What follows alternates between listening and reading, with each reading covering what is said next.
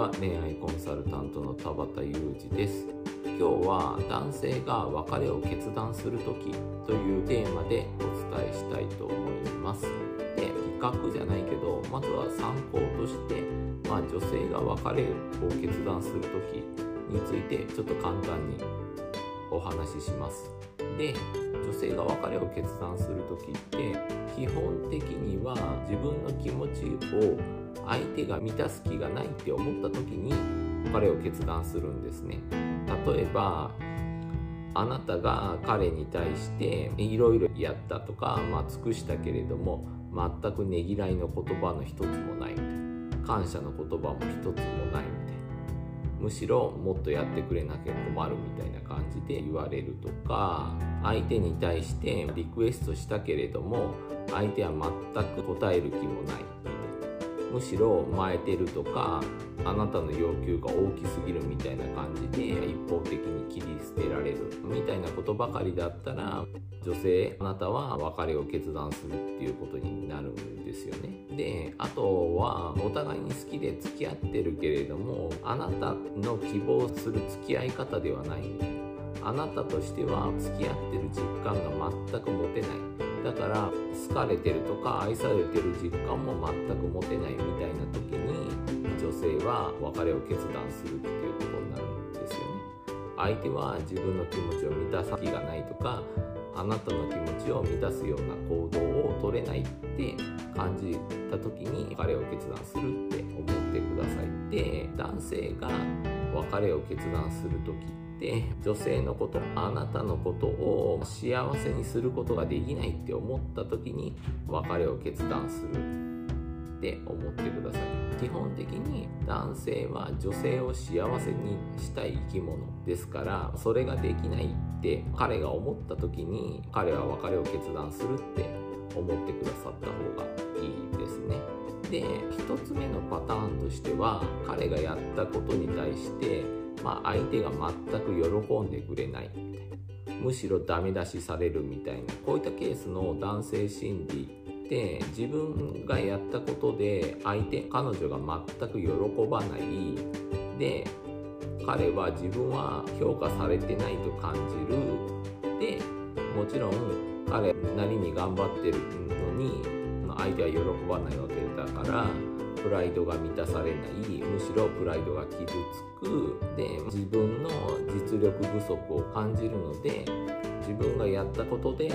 んでくれないんだったら自分のことをもっと評価する人、まあ、評価する女性のところに行こう。自分のやったこととか考え方について喜んでくれる人のところに行こうっていうふうに考えると思ってください。で2つ目のパターンとしては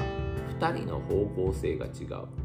例えば彼はまだしばらくは仕事を頑張りたい。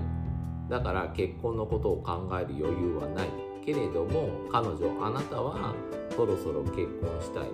出産のことも考えればそろそろ結婚して落ち着きたいと思ってる。で話し合ったけれどもまとまらない彼は彼女が言ってることもわかるけれども自分はまだ仕事を頑張りたい。だから自分としてはあなたの希望を結婚したいっていう希望を叶えることができない。あなたのことを幸せにすることはできない。だから別れたいみたいな。方向に男性心理としては考えるんですね。男性が別れを決断する時って大きく分ければだいたい1と2のパターンに分かれると思うんですね。で2つ目のパターンっていうのは2人の人生計画とか将来設計が違うところから生じることなんでちょっと防ぎにくいこともあるわけですよね。このチャンスを逃したらもうこの仕事はできないみたいなことが急に降ってくることもあるのでなかなか防ぎづらい面もあるんですよね。30代って男の人は仕事頑張りたいって思ってる人も多いんで将来設計の違いとか人生計画の違いから生じることについてはなかなか防ぎづらい面もあると思うんですよね。でも1つ目のパターン行動を評価されないとか考え方を評価されないから別れたいみたいな。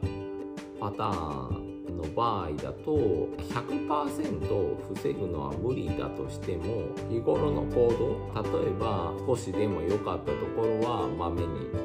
褒めてあげるとかいいねって言ってあげるとかあと小さな失敗はできるだけ見ないようにしてあげるみたいな感じで日頃から気をつけていれば別れのきっかけみたいなものは減らしていくことはできるんですよね。で僕たちって良いところよりも悪いところの方が目につきますしで悪いところの方が記憶によく残ってるんですよねだからそういったところから考えてもできるだけ彼の良いところとか彼の良かったこととかはちょっとしたことでも褒めてあげるとかいいねって積極的に伝えた方がいいっていうことになるんですよね女性と比較して、まあ、男性の方が褒められるとか評価されるとストレスが軽減されるっていうこともあるんで関係を維持していくためにもできるだけ評価してあげるとかいいねって言ってあげることが必要になるんです。ということで今日は以上です。よかったらまた質問とか送ってくださると嬉しいです。恋愛コンサルタントの田和田裕二でした。バイバイ。